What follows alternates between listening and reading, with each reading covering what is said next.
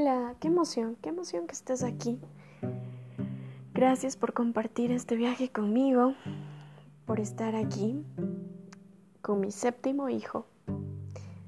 Este séptimo podcast que quizá para muchos no es tanto, pero para mí es muy importante, porque a través de este espacio es que tú te embarcas conmigo en estas tertulias con diferentes tópicos con diferentes sensaciones y creas quizá tu criterio propio, estén a favor, en contra de lo que yo te planteo, pero no importa, lo genial es que estás aquí, que me estás escuchando, que te das esa oportunidad, que te das el tiempo, que es lo más importante, de compartirlo conmigo. Bueno, de hecho, con mi voz. Y eso es estupendo y gratificante. Así que hoy, para empezar, eh, voy a contarte que hacer un podcast parece fácil, pero en realidad es todo lo contrario. A veces uno tiene muchos temas por plantearse y no sabe por dónde empezar. O a veces no estás nada inspirado y no sabes de qué hablar. Así que, bueno, es por eso que Quizá me tengas que esperar hasta que saque el próximo o quizá no y me aventuro y lo saco de una, no sé, a veces así fluye. La, mente humana es tremenda y, y, es, y la vida es muy impredecible, así que cuando se dan las cosas pues hay que aprovecharlas. Así que tomando uno de los temas más importantes de nuestra vida, que es el tiempo. Te quiero hablar sobre el tiempo de confinamiento, casi confinamiento, post confinamiento que hemos estado viviendo. Y quizás digas, ay no, otra persona que va a hablar de lo mismo.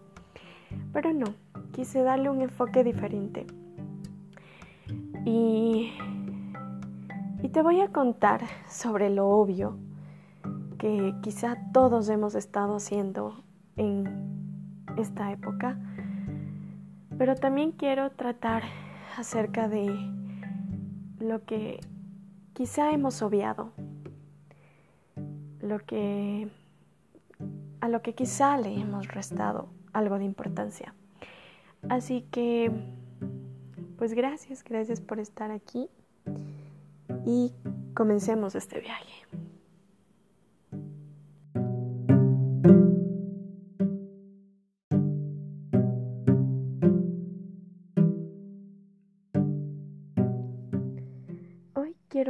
Sobre los rezagos del tiempo.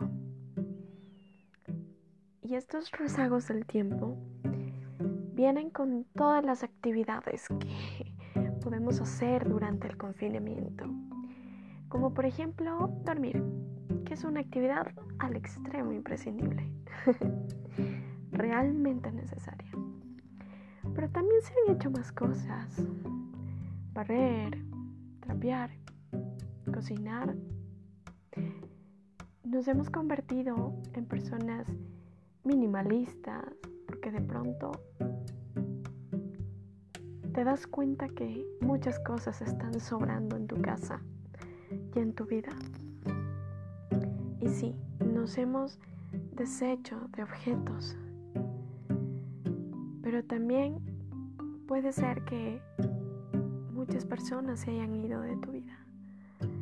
Quizá por elección propia, quizá porque nuestras acciones alejan a las personas. Cada uno lo sabe. Nos hemos convertido en todo aquello que no creíamos que podíamos ser. Jardineros, electricistas, arquitectos, diseñadores de interiores y muchas otras infinitas ocupaciones que te podría nombrar.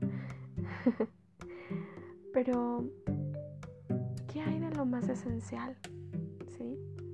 De la importancia de que quizá sí, hemos estado encerrados mucho tiempo.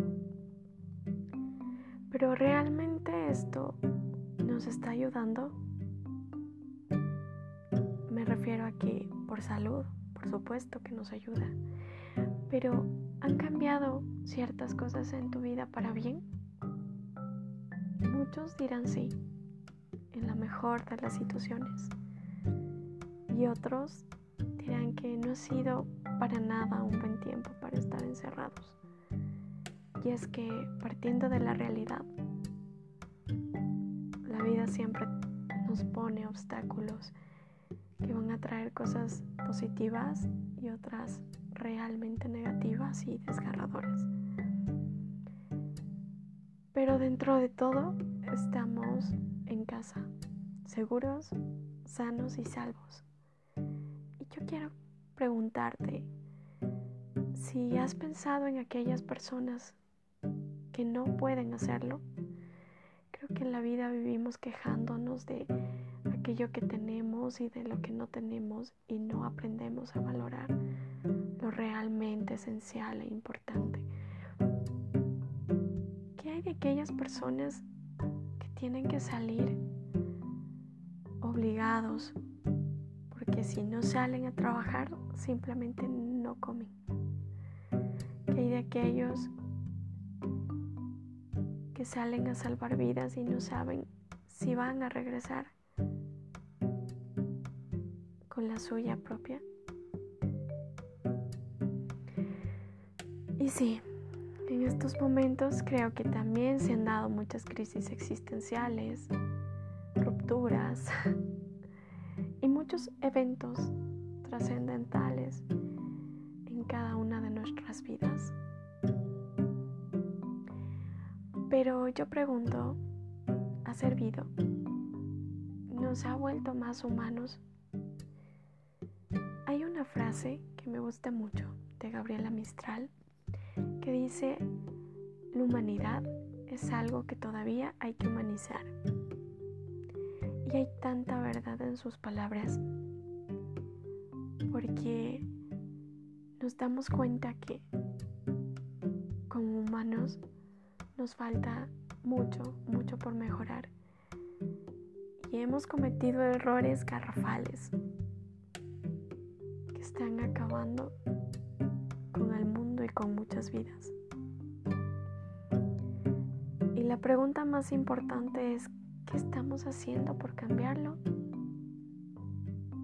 Sean pequeñas acciones, de seguro van a lograr un cambio, pero es tan frustrante, incluso es de locos, ver que en una situación tan compleja en vez de que salga lo altruista, lo,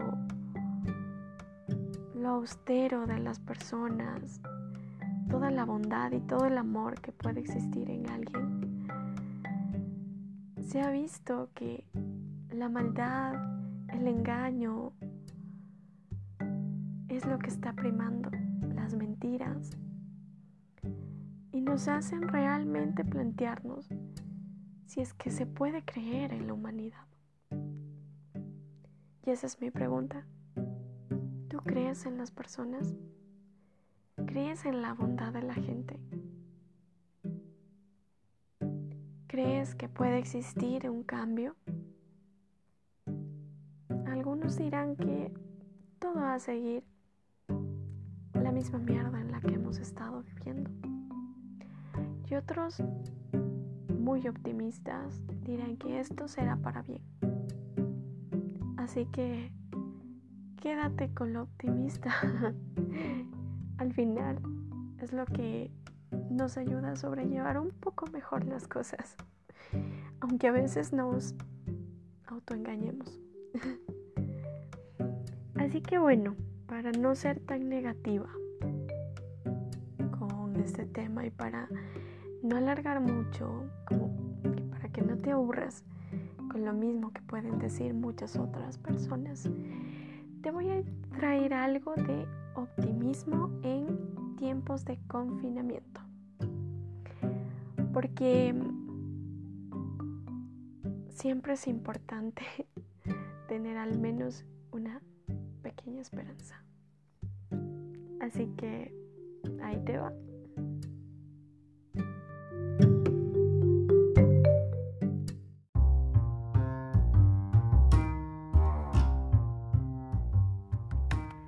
Las cuarentenas. Los encierros suelen ser tristes y duros, pero también han sido el caldo de cultivo para grandes logros. Por ejemplo, Shakespeare escribió algunas de sus mejores obras durante los fuertes aislamientos que se producían en Londres y en sus parroquias vecinas por las devastadoras pestes del siglo XVI.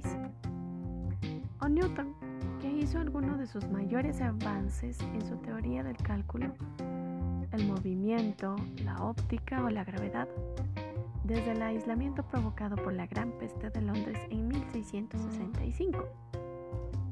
De hecho, y a propósito de Shakespeare, una cuarentena tuvo mucho que ver con el trágico final de Romeo y Julieta. En la ficción, el personaje encargado de hacerle llegar la carta a Romeo, informándole de que Julieta en realidad ha fingido su muerte, es detenido y puesto en cuarentena, sospechoso de haberse fugado de una casa de confinamiento. Este hecho retrasa la llegada de la misiva, lo que provoca finalmente el suicidio de Romeo, seguido después por el de Julieta al conocer la muerte de su amado.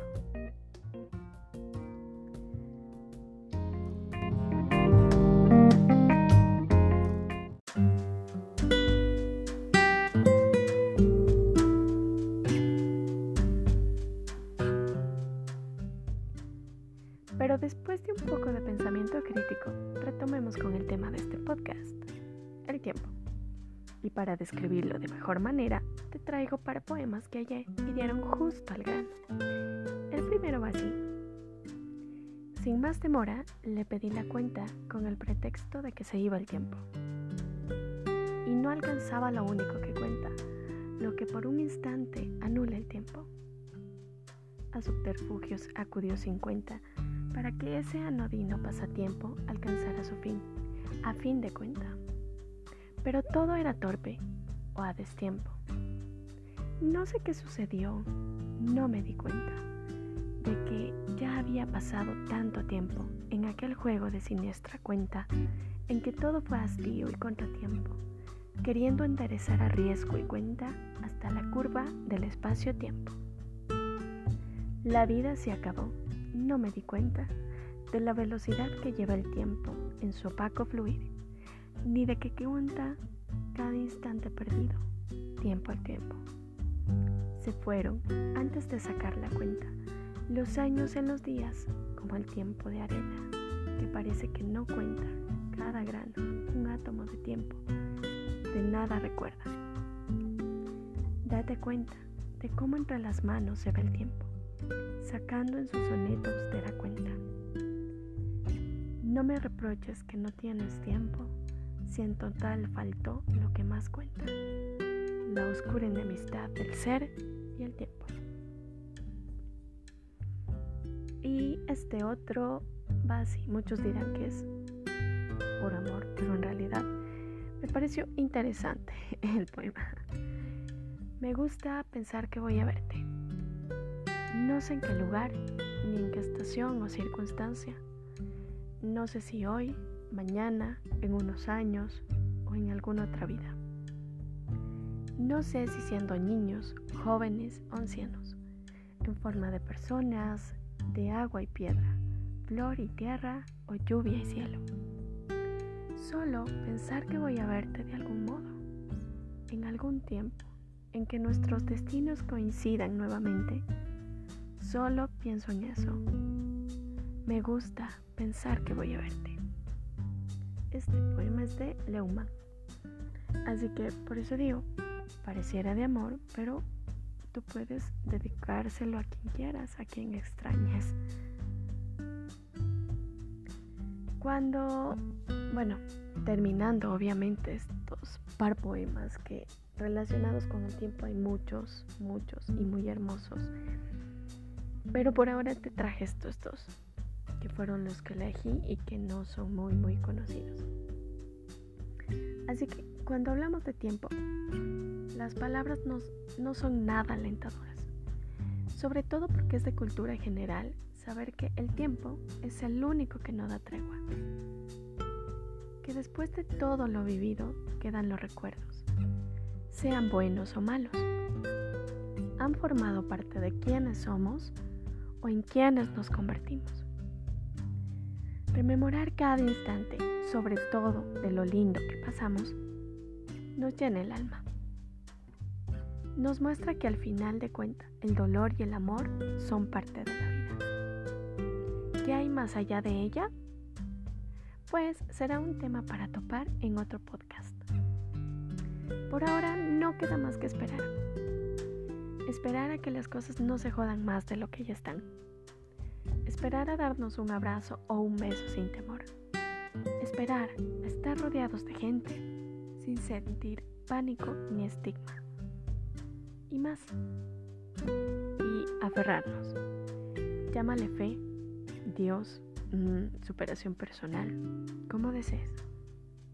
Siempre tenemos que aferrarnos a algo o a alguien que nos llene el corazón, porque al final es la única manera de no desmoronarnos.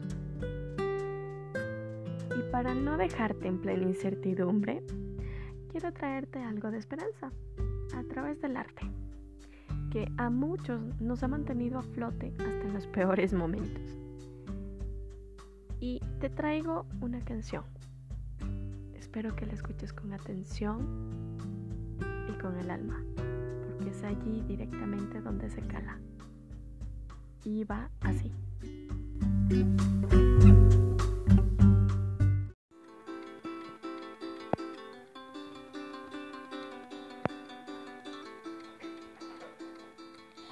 me ocurre que esta vez ganan los buenos y que el tiempo nos arropa con cariño de los siglos que hacen ecos.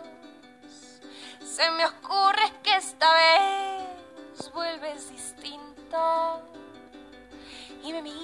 te miro y agradezco que aún conservas el instinto. Se me ocurre corazón que estás a tiempo de comprender que la canción es el remedio de quien vive sin aliento. Mi amor, porque el silencio entre tus brazos se hace dulce mi amor, porque en tus manos yo me curo los derrumbes, mi amor. Y porque el miedo que se esconde entre la gente va a acabar cuando vean la maravilla que es amar.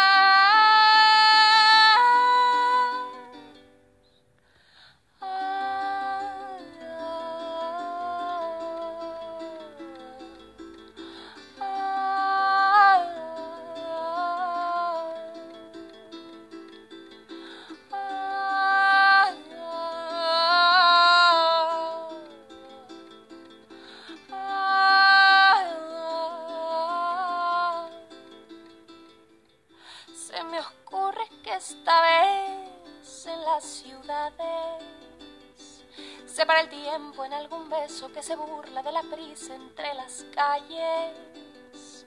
Se me ocurre que esta vez ya no estás sola, porque el amor te va a flechar como el rocío que atraviesa las auroras. Se me ocurre, corazón, que estás cambiando porque ahora ves que las estrellas son luciérnagas lejanas titilando y mi amor. Porque el futuro entre tus labios se hace dulce y mi amor. Porque en tus manos yo me curo los derrumbes, mi amor.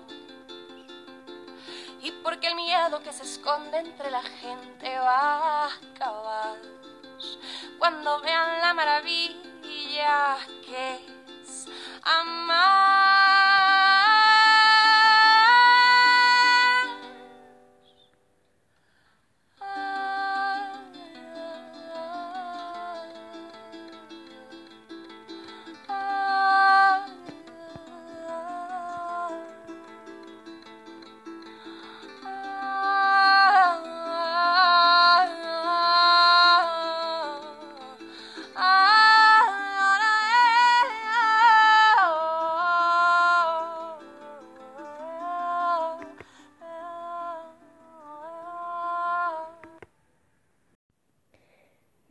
Ya ya escuchaste a Silvana Estrada, una cantautora mexicana que a mi parecer es muy buena, es una promesa de la música porque si notaste eh, la letra de sus canciones tiene mucho sentido, tiene un gran fondo en realidad, así que espero que la hayas disfrutado, así como suelo yo disfrutar todas sus canciones. Y pues nada, agradecerte por estar aquí conmigo, por acompañarme durante este viaje con mis podcasts. Y te invito, cuando salga el próximo, te avisaré y si no, pues sabes dónde encontrarme. Gracias por acompañarme siempre. Y acompañarte con mi voz es un gran regalo porque mi voz va cargada de no solo de lo que pienso, sino también de todo aquello que siento y espero que esto trascienda. Gracias, hasta la próxima.